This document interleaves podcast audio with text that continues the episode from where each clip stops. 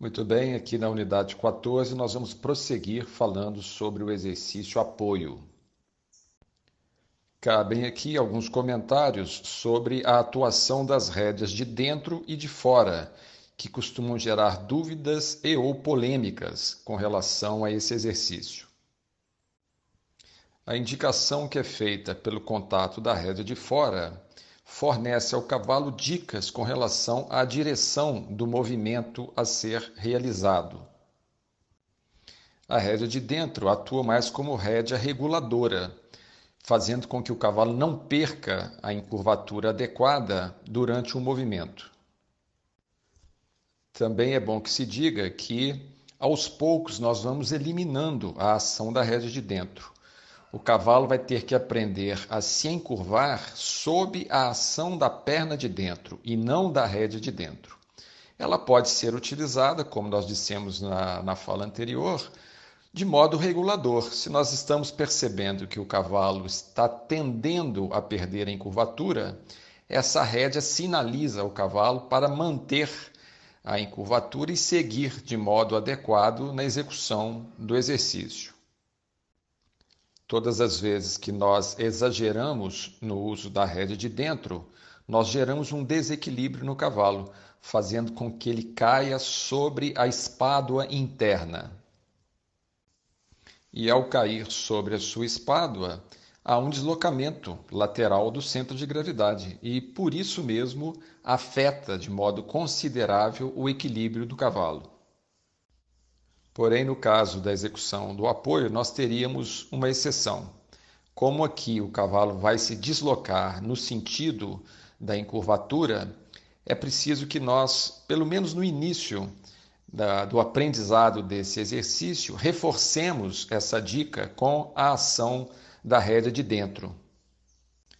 É bom lembrar que as rédeas de dentro e de fora estão sempre numa relação de intercomunicação. O que existe é o predomínio de uma ou de outra durante os exercícios.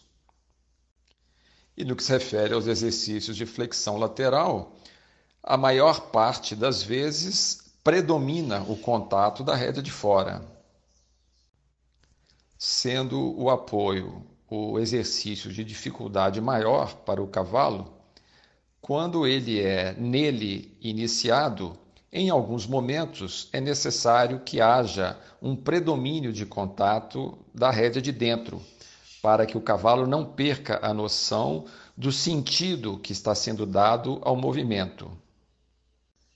Essas informações nem sempre são de fácil assimilação pelos equitadores, porque quando nós falamos de predomínio de uma rédea com relação a outra, isso não está querendo dizer que a outra se ausente das ações de contato. Na mecânica de utilização das rédeas, o que acontece é que os contatos vão sendo passados de uma mão para outra, no tempo da entrada dos posteriores do cavalo. Trocando em miúdos essa informação, a mecânica seria a seguinte: quando o posterior direito do cavalo entra sob a sua massa, é o momento indicado para a ação de contato com a rédea direita. Quando o posterior esquerdo entra, é o momento de nós exercermos o contato com a rédea esquerda. A pergunta natural que viria a seguir é: e como é que nós sabemos quando é que os posteriores estão fazendo esse movimento de entrar sob a massa corpórea do cavalo? A resposta seria a seguinte: todas as vezes que o cavalo entra com o seu posterior direito, ele cria um movimento de atraso do meu ombro correspondente. Posterior direito entrou, atrasou o meu ombro direito. Posterior esquerdo entrou, atrasou o meu ombro esquerdo. Então, se eu estou devidamente posicionado a cavalo e descontraído, os meus ombros estão fazendo esse movimento de acompanhamento à entrada dos membros posteriores do cavalo sob a sua massa corpórea.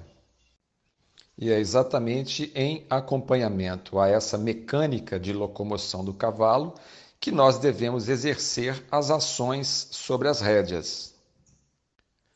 nós nunca deveríamos exercer uma ação conjunta sobre a embocadura, e sim em conformidade com essa mecânica de locomoção do cavalo.